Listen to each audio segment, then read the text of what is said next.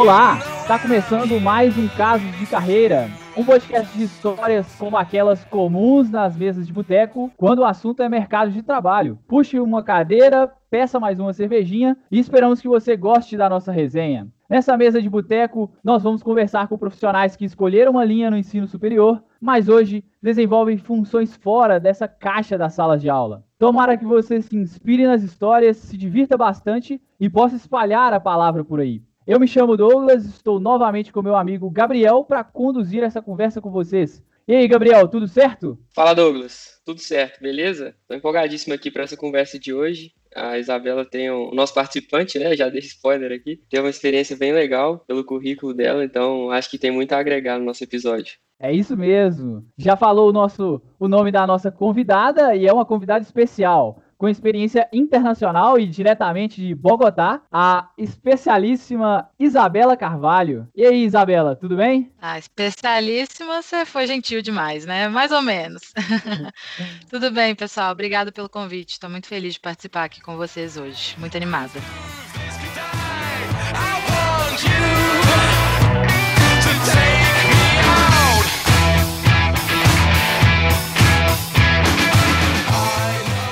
Joia, eu falei que é muito especial, que é internacional, que é de longe, mas eu queria que você se apresentasse para o pessoal. Para quem não te conhece, eu espero que vai ter muita gente que te conhece ouvindo o nosso podcast, mas eu queria que você se apresentasse para quem não te conhece. Quem que é a Isabela aí? Cara, essa pergunta parece fácil, mas na hora de falar a gente gente dá uma pensada, né? Eu acho que eu não gosto de definir a Isabela como só a Isabela profissional, por mais que esse aqui seja um podcast muito profissional.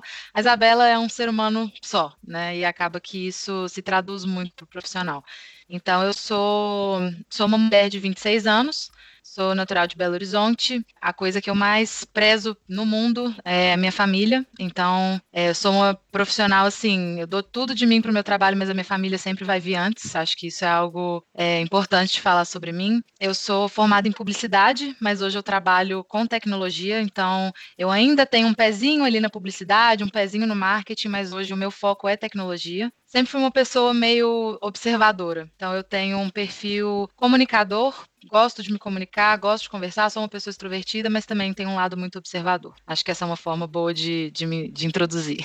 Bela introdução, bela introdução. E até aproveitando, já que eu falei que você é uma, uma visita internacional, hoje você está numa gigante da tecnologia, como você mencionou, que é a HubSpot, e trabalhando com clientes da América Latina em escritório fora do Brasil. E eu já queria pegar esse ponto com você. Sei que você é uma pessoa que gosta muito de viagem, é uma pessoa viajada, então eu queria que você contasse um pouco dessas suas experiências é, ao, no mundo afora e, inclusive, essa sua nova experiência na Colômbia onde você trabalha pela HubSpot? Olha, de fato, eu acho que eu posso me considerar uma pessoa muito viajada. Eu acho que eu fui muito privilegiada nesse sentido, sabe? Eu devo tudo aos meus pais, porque até acho que é um caso, algo curioso de contar antes de contar isso. A minha mãe não teve as mesmas oportunidades que eu, apesar de nunca ter passado dificuldade, também não teve toda, to, todos esses benefícios que eu tive. E ela, quando, quando ela fez ali seus 18, 20 anos, o primeiro montante grande de dinheiro que ela conseguiu juntar foi para me mandar intercâmbio. Então, ela já tinha essa grana guardada desde essa época, igual eu já tenho essa grana guardada para os meus futuros filhos. Então, eu devo muito dessa experiência à minha mãe e ao meu pai também. Cara, tudo começou quando eu. Acho que minha primeira experiência internacional foi real, assim. Eu passei seis meses no Canadá fazendo é, high school, que foi uma experiência muito massa, muito legal. Acho que é válido para todo mundo, todo mundo que queira se aventurar nessa idade. Depois eu passei um tempo em Cambridge, no Reino Unido, depois um tempo em Londres. Já morei na Espanha também, que foi onde eu aprendi espanhol. Então já, né, já dei uma rodada por aí. E eu acho que todas essas experiências foram muito, muito válidas, cada uma para a sua época da vida. Eu não diria que necessariamente todas elas tiveram um impacto gigante na minha escolha de ter ido para a Colômbia, de estar né, tá onde eu estou hoje trabalhando com tecnologia fora do Brasil mas com certeza elas ajudaram muito a perder esse medo, a perder esse receio, porque virou uma coisa que eu acho que eu meio que acostumei assim com aquele frio na barriga, sabe? Então, por mais que o frio na barriga, no fim das contas eu sei que vai dar tudo certo, então com certeza impactou bastante. Legal, Isabela. E eu queria saber quanto que foi que o bichinho do intercâmbio ou o bichinho de morar fora te picou ali e você despertou o interesse de, nossa, eu preciso trabalhar e ter uma experiência fora daqui de Belo Horizonte. E também aproveitando, uma segunda pergunta é o quanto que a sua família faz falta e o quanto que você considerou isso na sua decisão de morar fora? Olha, o bichinho ele tá comigo desde cedo, porque a sementinha minha mãe tá plantando já desde que eu era criança. Mas de morar fora para trabalhar, ele surgiu por causa da oportunidade e não pelo fato de morar fora em si. Que eu acho que quem é do meio de startup, de tecnologia, quem conhece a HubSpot sabe, né, o, o tamanho que ela tem, sabe que é uma empresa gigante, uma empre foi nomeada a melhor empresa do mundo para se trabalhar pela Glassdoor esse ano. Então, assim, é uma empresa fantástica. Então, acabou que eu fui muito mais por causa da empresa do que por causa do país em si. Eu acho que eu acabei tomando essa decisão, primeiro porque eu estou numa idade relativamente boa para isso, eu não tenho filhos ainda, tenho minhas contas para pagar, mas também não tenho tanta responsabilidade assim. Então, acho que foi uma mistura de já sei como é que é morar fora, quero muito trabalhar nessa empresa, estou numa idade boa, vou fazer acontecer. E com relação à minha família, Cara, eu sou, é, como eu te falei, né? A minha família é minha top 1 prioridade, sempre vai vir primeiro antes de qualquer coisa. Eu acho que eu tenho um temperamento bom no sentido de eu sei por que, que eu tô fazendo o que eu tô fazendo. Então, por mais que eu sinta muito a falta deles, por mais que às vezes a saudade, saudade dói, é difícil mesmo, mas eu tenho muita convicção do que eu estou fazendo. Então, quando o propósito é maior do que a dor, acho que as coisas se tornam um pouco mais fáceis de visualizar. Bacana demais. É uma boa metodologia para se guiar a vida, eu acho. É, queria puxar um pouco mais atrás na sua graduação e também, até se você quiser já contar, como que foi essa troca? É, qual foi talvez sua primeira experiência profissional? É, não sei se foi em publicidade mesmo ou se já foi numa empresa de tecnologia. É, o bichinho do intercâmbio te picou de cedo, mas e o bichinho da tecnologia? Como é que foi isso? Olha, eu acho que eu fui daquelas é, aquelas indecisas que não sabiam o que iam fazer da vida e fizeram publicidade.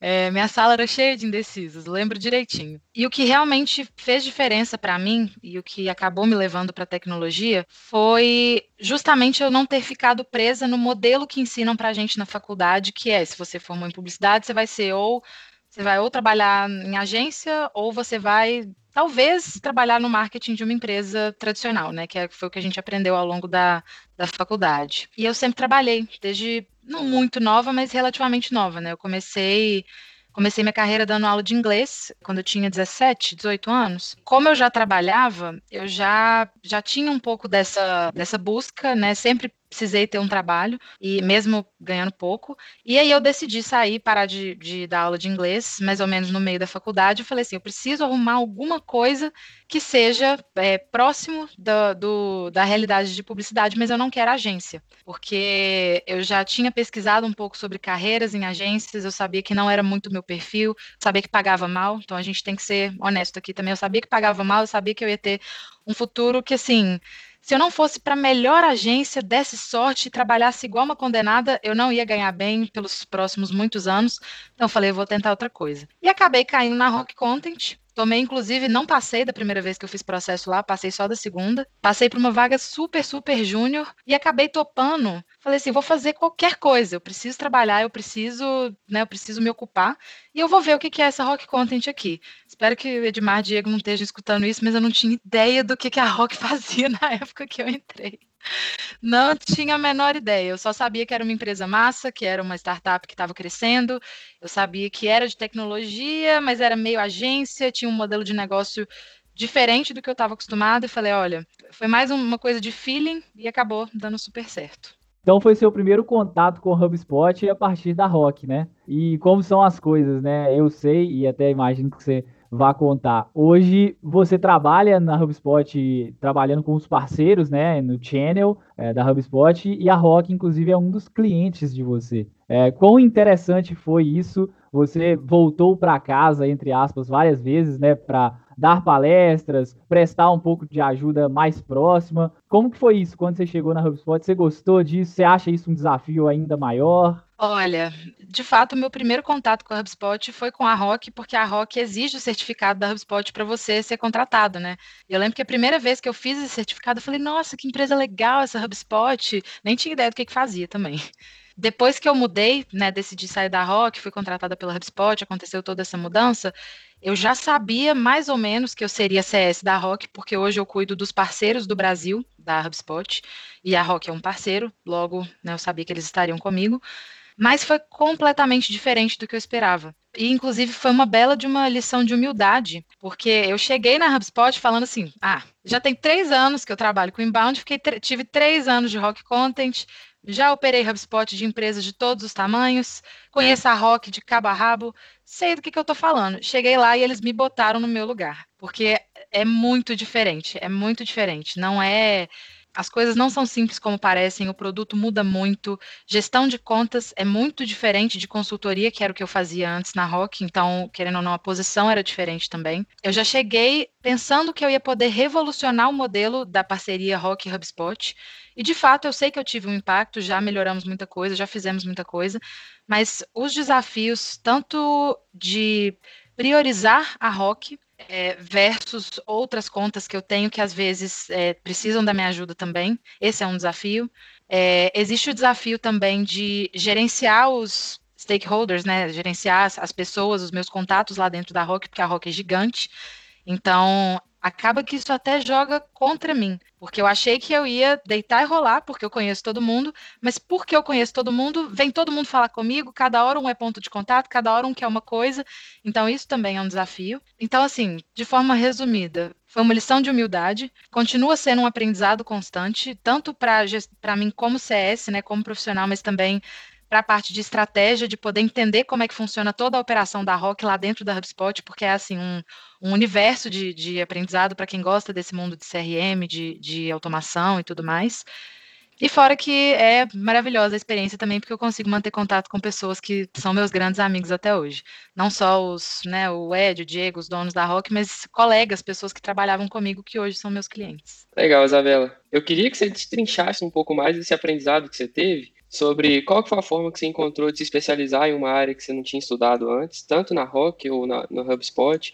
É, qual foi sua metodologia de estudo para você chegar onde você chegou hoje e ser um ponto de referência dentro das duas empresas, no caso, né? Na Rock e na HubSpot você tem, tem um certo reconhecimento ali dentro. Queria, queria que você contasse um pouco mais como é que foi esse seu estudo, esse processo de aprendizagem sua, seu. Ah, tem reconhecimento nada. Não sei nem o que vocês estão falando. Estou muito longe ainda. Olha, com relação a estudos, eu acho que a minha metodologia é muito, não é bem uma metodologia, é mais a minha forma de absorver informação com tudo que eu estou fazendo. Eu não sou aquele tipo de pessoa que lê 70 blog posts por dia. Nunca fui. Eu lembro que até no início da Rock eu ficava meio frustrada, porque eu via todo mundo estudando o tempo inteiro e eu ficava meio frustrada, eu achava que eu tinha que fazer aquilo também, mas esse não é o meu estilo. Eu gosto de ler, eu leio todos os dias, mas assim, eu leio blog post quando eu tô afim, eu leio uma coisinha aqui ali com relação a, a metodologias de marketing mesmo, com relação à tecnologia. E eu gosto de separar muito as coisas que eu vou estudar com base no impacto que aquilo pode ter para os meus objetivos de curto, médio e longo prazo. Então, por exemplo, eu sempre fui muito de fazer curso. Sempre fiz muitos cursos, tanto cursos gratuitos, cursos pagos, é, online, presencial. Sempre antes de fazer um curso, eu me pergunto qual impacto que isso vai ter, tanto para hoje quanto para o futuro. Então, alguns dos cursos que mais fizeram diferença para mim, de negociação, que é uma habilidade que eu acho que todo mundo tem que ter, você pode trabalhar assim, você pode ser programador, que se você souber negociar, isso vai te ajudar ao longo da vida. Alguns cursos também sobre específicos do produto da HubSpot me ajudaram muito também, porque não só para eu entrar na HubSpot, mas para eu entender como é que funcionam estruturas de empresas. É, tem vários cursos da HubSpot que falam sobre, por exemplo, relatórios, como montar um bom relatório. Isso não serve só para você é, ser um bom operador de HubSpot, isso serve para a vida, né, em, em tecnologia eu acho que eu sempre me joguei muito em oportunidades que aparecem para mim. Eu sou o tipo de pessoa que fala sim para sofrer depois, sabe? Então, isso me ajudou muito também, porque todas as oportunidades que eu tive de palestrar, eu palestrei, eu sofria, eu ficava nervosa. Todas essas oportunidades aí, sempre que me veem lá palestrando, o pessoal acha que eu sei tudo que eu tô falando, que eu tô super tranquila, mas no fundo eu tô morrendo. Eu sempre fico nervosa, como todo mundo. Mas oportunidades também de dar mentoria, oportunidades de projetos internos, projetos com outras equipes não sair falando sim para tudo, sempre ponderar qual que é o impacto que isso pode ter na minha carreira, tanto curto quanto longo prazo. Mas eu acho que essa essa, acho que me jogar sem medo nas coisas fez, fez muito mais diferença do que necessariamente ter uma metodologia certinha de estudos. Legal. E principalmente nesse ponto, você comentou com a gente que você é uma pessoa comunicativa, falou com a gente agora que você é, dá palestra, se joga mesmo, que no fundo é, tá com vergonha, mas tá ali falando e passando aquele conhecimento. É, eu sei que você está cuidando recentemente de muita, de muita produção de conteúdo própria. É, e eu queria que você comentasse um pouquinho disso, para você aproveitar também o espaço, para você fazer o seu próprio jabá, é, mas também que você comentasse um pouco sobre isso de falar em público. Tabu para muita gente, eu imagino que muita gente deve te procurar, né, para te pedir algumas dicas, talvez. É, eu tenho bastante facilidade com falar em público, mas eu sei que o Gabriel, por exemplo, não tem. Então, às vezes, já é uma dica aí para ele que está ouvindo você diretamente aqui. Olha, eu acho que com relação a falar em público, a maior dica que eu dou, eu até postei sobre isso no meu Instagram esses dias, a maior dica que eu dou é começar pequeno. Porque a gente fica achando que a gente vai acordar amanhã e falar igual o David Cancel no Hypergrowth, a gente acha que a gente vai né, já ter uma oratória perfeita e dar conta de um público gigante.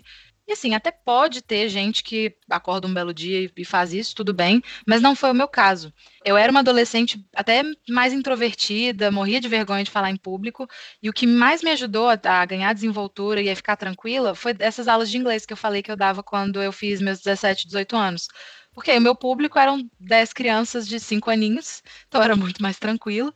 E isso te ajuda a entender, por exemplo, qual é a linguagem corporal que você quer usar, é, te ajuda a acompanhar um pouco mais qual que é o volume de fala que você quer ter, a, a velocidade de fala que você quer ter, te ajuda a praticar. Então, a maior dica é comece pequeno, vai se desafiando pouco a pouco, porque se você colocar um baita de um desafio assim, aceitar palestrar no maior evento do não sei quê, em outra língua, sem antes já ter passado por desafios menores, acho que o nervosismo vai ser muito maior você vai chegar lá, talvez você transpareça que você está nervoso, aí quando você for assistir, você vai falar, putz, eu transpareci nervosismo, eu sou muito ruim. E aí logo você para de acreditar em você mesmo e vai virando uma bola de neve. E com relação a produzir meu próprio conteúdo, isso é algo que eu comecei realmente tem um mês, um, pra, um mês para dois meses, é muito recente.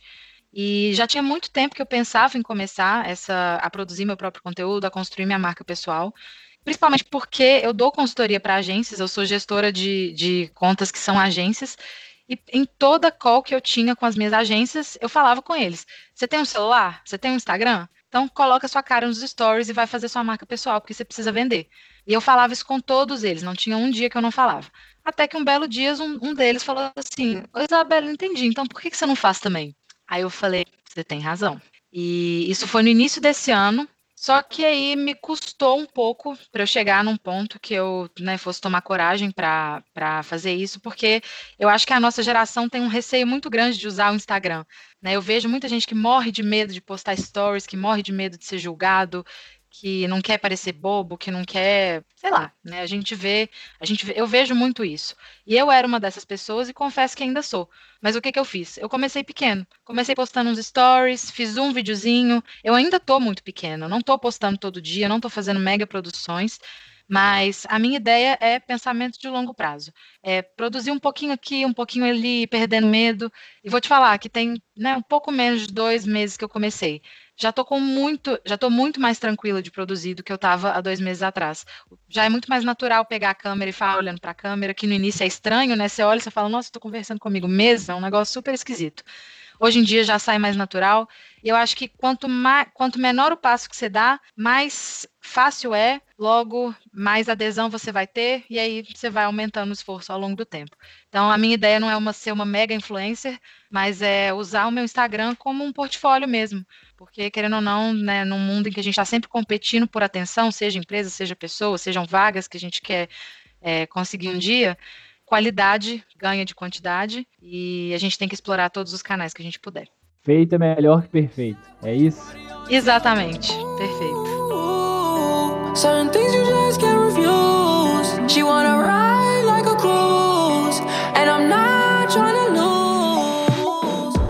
E até pegando o gancho aí que você comentou que no passado você percebeu que a agência não ia ser aonde a Isabela ia ficar satisfeita. E por coincidência do destino talvez você voltou a trabalhar com elas. E principalmente vendo os erros delas. É, como você tem é, usado, por exemplo, conceitos talvez que você aprendeu no seu curso para você implementar em algumas rotinas diferentes e até se for possível o mercado brasileiro de agências é realmente ruim e comparado com os da América Latina como um todo, quais são as diferenças, as principais diferenças, ou é tudo a mesma coisa? Como que você tem observado isso por aí? Você é muito transparente, não uso quase nada. o curso foi uma foi ótimo para farra, foi ótimo para conhecer gente, foi ótimo para poder conciliar um curso que não me demandava tanto e aí eu tinha tempo para trabalhar, estudar por fora e fazer minhas coisas. Aprendi muita coisa sim, algumas coisas úteis, outras nem tanto, mas para o que eu faço hoje eu não uso assim 1%. Acho que só talvez entender como é que funciona a estrutura de uma agência e porque parte do meu, do meu trabalho hoje é dar consultoria, por exemplo, de é, ajudar as empresas a definirem cargos, responsáveis, estrutura organizacional, metas, salário dos funcionários, é, precificação de serviço. Então, isso ajuda muito, é, mas eu, a maior parte eu aprendi na própria HubSpot, não foi muito no curso. Com relação a, ao, a esse comparativo né, do mercado brasileiro com a América Latina e também até a América do Norte, né, que acaba que eu tenho bastante contato, eu não acho que o mercado brasileiro de agências é ruim. Eu acho que ele está muito ultrapassado. Eu acho que até as agências hoje em dia que se, digi, que se dizem digitais são agências que ainda têm um conceito muito muito processual e muito mecânico do que, que é o digital, sabe? É aquela coisa assim, ah, eu sou uma agência de performance, eu fico aqui comprando, comprando mídia, fico aqui né, fazendo, fazendo anúncio e se bobear, mexe ali numa ferramenta de automação para falar que mexe. São poucas as, as, agências que eu tive contato que já tinham uma, uma proximidade de maturidade digital como as, das, as da América do Norte. Eu diria que a realidade do resto da América Latina, né, que fala espanhol, com a do Brasil são muito parecidas, ao mesmo tempo que o mercado brasileiro é muito grande. Então, eu não posso falar pelo mercado brasileiro todo, porque eu tenho contato com muitas agências, mas, pô, eu devo ter o quê? 40 agências no, no meu nome. Imagina quantas agências existem no Brasil. Até hoje, nenhuma agência me mostrou que sabe tanto quanto as agências top parceiras da, da, da América do Norte, mas esse é meu trabalho. Se eles já tivessem chegado sabendo igual essas pessoas, eu não teria trabalho. Então eu fico. A gente tem parceiros assim incríveis que muitas vezes só precisam de um empurrãozinho aqui, um ajuste ali, um, né, um treinamentozinho e eles já tocam por conta própria. A, a HubSpot está até com uma missão muito forte, né, de ajudar essas empresas a se redescobrirem e saírem do modelo tradicional de, de agência que a gente é acostumado a pensar, não só agência de, de mídia tradicional, de mídia offline, é, mídias digitais também, para um modelo no qual as agências são mais parceiros de negócio do que só fornecedores, sabe? Do que ficar vendendo conteúdo por vender conteúdo, vender mídia por vender mídia. Inclusive, isso não foi muito da pergunta, mas é algo relevante de contar. Uma tendência que eu vejo muito é que cada vez as agências sejam menores e mais eficientes. Eu não vejo um futuro no qual as agências vão continuar sendo aquelas agências megalomaníacas com né, valores absurdos e mil estagiários para ficar editando blog post. Não vejo isso acontecendo no futuro. Eu vejo, eu vejo as agências sendo mais enxutas, mais otimizadas, mais escaláveis, não no sentido de aumentar o tamanho da empresa, mas de não ficar gastando tanto tempo com, com entrega e que sejam mais um braço de negócio e de consultoria de negócio, de como otimizar processos, de como gerar mais receita, reter mais receita em vários ângulos do que do jeito que tem funcionado hoje. Beleza. O Douglas falou da faculdade, eu queria voltar um pouco no ponto da faculdade. O que, que você acha sobre pessoas que têm é, esse dinamismo de é, fazer uma faculdade, procurar é, se aperfeiçoar em outras áreas? E eu queria saber também se você, em algum momento, você cogitou sair da sua faculdade para fazer algo relacionado ao que você trabalhava, se isso fazia sentido para você é, durante sua vida profissional. Olha, nunca cogitei sair da faculdade. Eu sempre tive muito claro para mim que a faculdade não ia fazer tanta diferença assim é, na minha vida profissional. Não estou falando que nenhuma faculdade faz, mas eu acho que é um investimento muito alto para pouco retorno. Então, eu acho que tomar a decisão de sair da faculdade para fazer outra coisa ia ser mais tempo investido, mais dinheiro investido, para no fim das contas o retorno não ser tão alto assim. Só se eu quisesse ser médica ou fazer alguma coisa que necessariamente requer uma especialização. É, e não me arrependo nem um pouco. Se eu tivesse feito, por exemplo, administração, eu acho que eu já teria uma base melhor hoje para fazer algumas coisas que eu faço. Por exemplo, falar de precificação. Hoje eu dou consultoria para os meus clientes e eu ajudo eles a definir pricing point, a definir estratégia go-to-market. Tem muitas coisas dessas que você vê em administração e não vê em publicidade. Possivelmente teria ajudado, mas não me arrependo nem um pouco, não pensei, acho que eu faria igual se eu pudesse voltar no tempo como você falou, você aproveitou seus momentos de leveza para farra e outras coisas, né? É, em termos de estudo, eu lembro de você algumas vezes na Rock pedindo principalmente ajudas ao time de vendas para aprender mais sobre técnicas de vendas, né? Na prática mesmo, você tinha essa missão de ajudar como consultora os próprios clientes da Rock a terem melhores, melhores resultados em termos de vendas e você ia na fonte conversar com pessoas que estavam vivenciando aquilo, com times que estavam vivenciando isso. Eu imagino que esse deve ser um jeito que você aproveita para estudar. Eu sei também que você é uma pessoa bastante focada em produtividade. Como que você encaixa os seus estudos fora do seu, por exemplo, do seu tempo de trabalho, né, daquelas horas é, que você tem que ficar trabalhando para a HubSpot? Como é que está sendo a sua gestão de tempo, principalmente para absorver mais conhecimento para a Isabela, seja no âmbito pessoal, seja no âmbito profissional? Olha,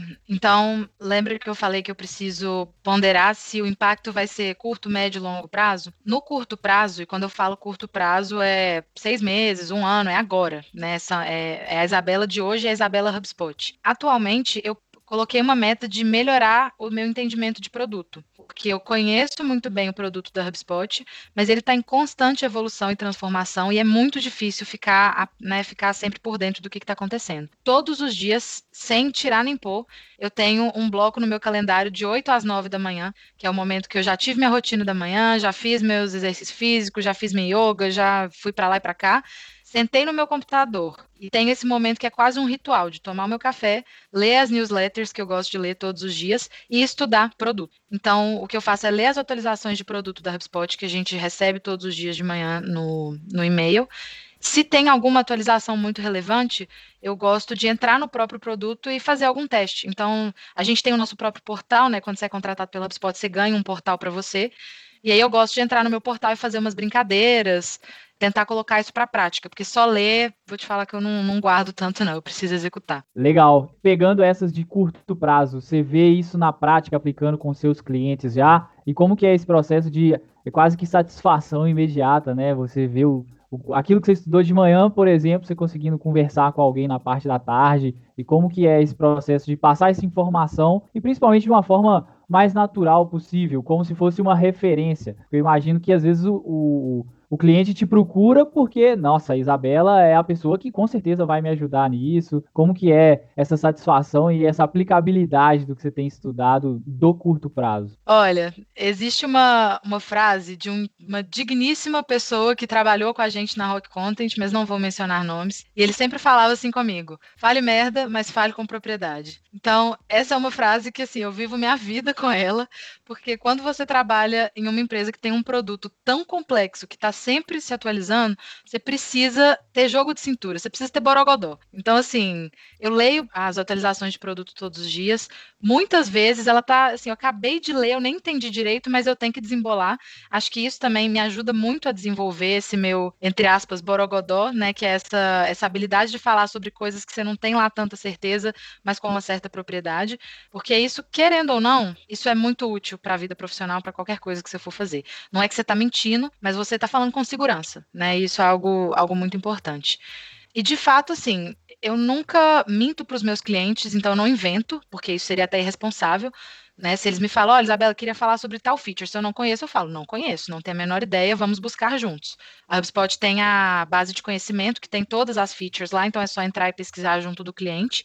Mas, de fato, quando eu aprendo um produto, o cliente me pergunta, ou então eu vejo uma, uma possibilidade de aplicar aquele produto na, na estratégia dele, é muito gratificante, porque a gente vê a recompensa ali na hora, né? Pô, estudei, fiz o meu trabalho, tive um impacto no cliente, e não só um impacto positivo na empresa dele, como possivelmente um impacto positivo no meu número no fim do mês. Porque cliente que está feliz, gosta do seu atendimento, fica mais tempo, faz upsell, revende mais e todas essas coisas que a gente já conhece. E como que foi, uma, aí uma, uma, uma, pergunta até mais pessoal, como que foi chegar num país é, que você conhecia quase ninguém, pouca gente, time completamente novo e time gringo, é, imagino que tem um desafio por si só nisso. Como que foi o seu entrosamento? Sei que brasileiro tem coração quente, é às vezes mais fácil de entrosar, imagino que o povo latino também. Mas como que foi na HubSpot? Como é que é essa interação também, já que é uma empresa enorme, é, com sede em vários lugares, é, tanto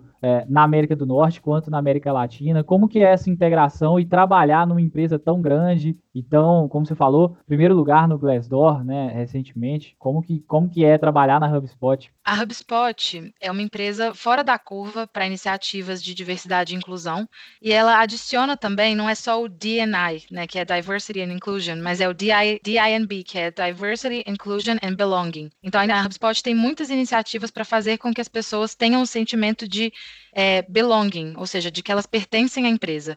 Então, não é só focado em ter é, times diversos com todas as variáveis possíveis, mas também que as pessoas se sintam parte disso. Acho que ela faz um, um trabalho fantástico, ao mesmo tempo que realmente é um desafio muito grande, porque eu acho que o brasileiro ele já tem uma cultura meio de underdog, né? A gente já muitas vezes o americano ele nem tem aquela aquele nariz em pé que a gente acha que tem, mas a gente já vai conversar com ele com esse preconceito. Eu já passei muito por isso. Então, por exemplo, a HubSpot tem um, um programa de mentorias só para people of color e como se fosse para minorias, né? E eu me inscrevi porque eu tô dentro do quadro como mulher latina e eu tenho uma mentora que é uma, ela é mais sênior do que eu, né? Ela é uma gerente de vendas lá dos Estados Unidos. E eu fui conversar com ela assim, morrendo de medo, super nervosa, sem saber como é que ia ser. E ela foi um amor de pessoa, ela fez todo, toda a questão de fazer com que eu me sentisse é, tranquila para conversar com ela, tranquila para falar sobre os meus desafios ou para não falar se eu não quisesse.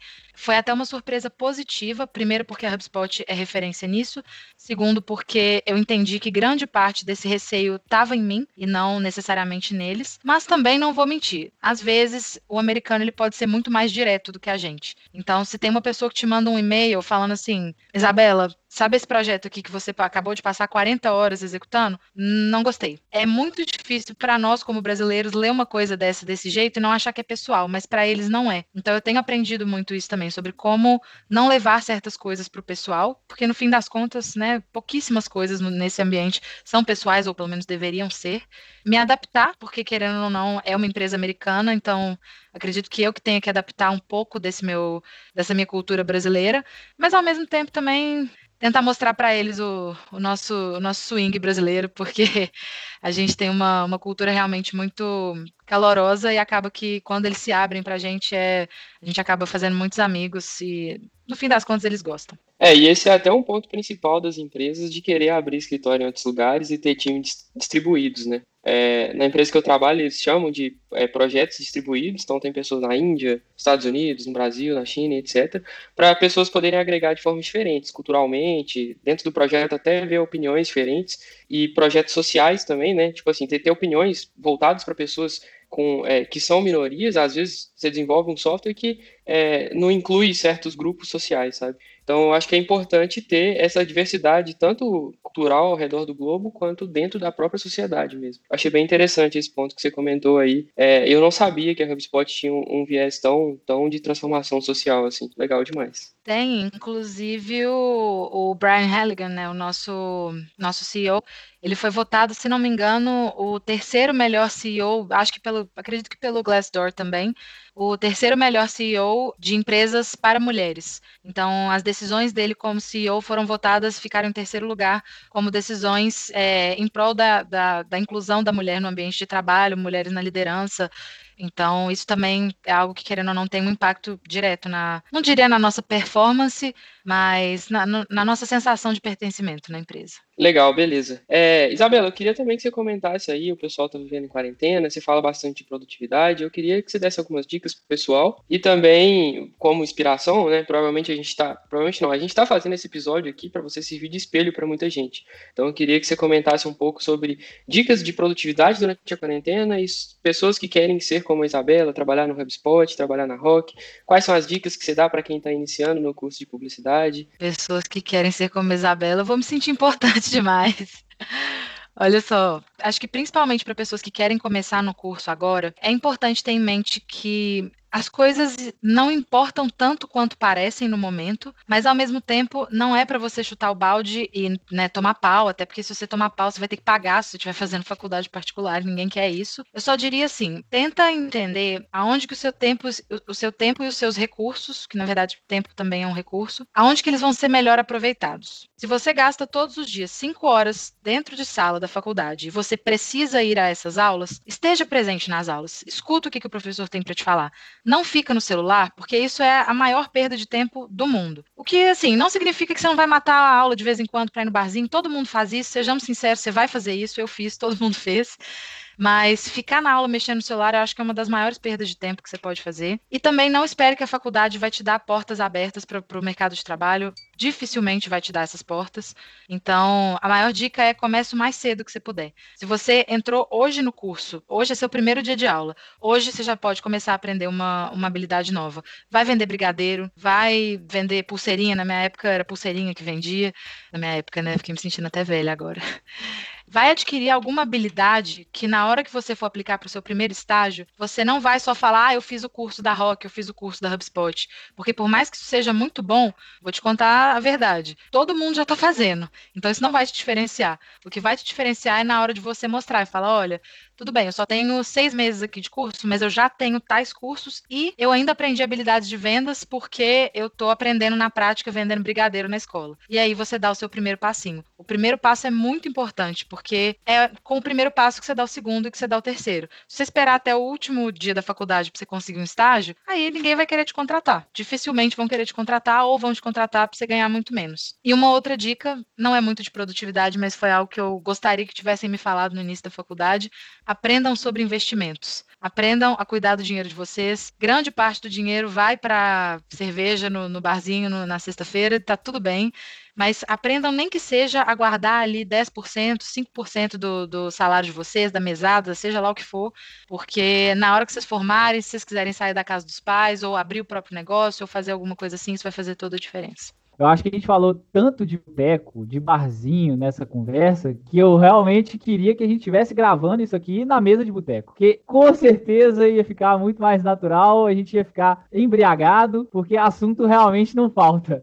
Mas, Isabela, infelizmente, a gente tem que botar um ponto final alguma hora. De novo, eu e o Gabriel, a gente acaba terminando as conversas com o gostinho de Quero Mais. Mas queria te agradecer por ter trago tanta informação pra gente, tantas visões diferentes. Eu acho que nem eu esperava tanto é, conhecimento abrangente. Você comentou sobre a HubSpot, comentou sobre morar fora, sobre produtividade. Poxa, só tenho que te agradecer mesmo. E agora o canal tá livre aí pra você fazer também seus agradecimentos, mandar beijo pra quem você quiser, é, se divulgar também. Sinta-se à vontade. Olha, gente, você pode me agradecer me convidando para esse, esse boteco de verdade presencial quando essa pandemia acabar.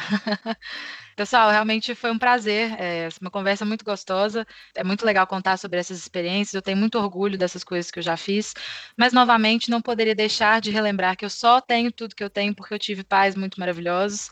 Então, se eu tiver que mandar um beijo para alguém, vai ser para minha mãe, que é meu maior exemplo nesse mundo, inclusive que é a maior girl boss de todos os tempos. Então, se hoje eu sou né, essa pessoa que foca muito na carreira, que busca ter a própria independência, é porque eu escuto desde pequenininha que Isabela não é para depender de homem nenhum. Então, eu escuto isso desde que eu nasci, então não era para menos, né? Então, um beijo, mãe. Obrigada por tudo que você já fez por mim. É, pessoal, para quem quiser me seguir no, no Instagram, no LinkedIn, meu LinkedIn é Isabela Carvalho, mais simples possível. E meu Instagram é Bela Carvalho 1, Bela com um L só. Lá eu falo sobre produtividade, falo sobre CS, sobre vendas, de uma maneira bem acessível, falando palavrão, falando gíria, com meu sotaque de Minas, às vezes com umas linguagens meio meio espanhol, meio inglês, mas com muito amor, assim como tudo que eu faço. Como é que é o nome da mamãe? Minha mãe chama Lucila. Dona Lucila, um beijo pra senhora também, que formou um mulherão da porra, basicamente. Isabela, muito obrigado. Gabriel, gostou dessa conversa? Espetacular, eu achei fantástico. Eu compartilho de muitos sentimentos que a Isabela tem. Eu adoro viajar. Tive uma experiência recente internacional que foi assim, abriu minha cabeça para novas oportunidades. Então, eu acho que é fundamental você se conhecer durante as viagens que você faz, os lugares que você vai morando. É, gostei demais e vou usar as dicas que você me deu também sobre falar em público. E muito obrigado, valeu demais, Isabela. Valeu, pessoal. Ficamos por aqui mais um episódio. Nos sigam no Instagram, arroba Casos de Carreira. Ouçam os episódios passados, o episódio do Samuel, o episódio da Talita, do Caio, do Vinícius e agora mais um grande episódio com a Isabela. Ficamos por aqui e até uma próxima. Um abraço.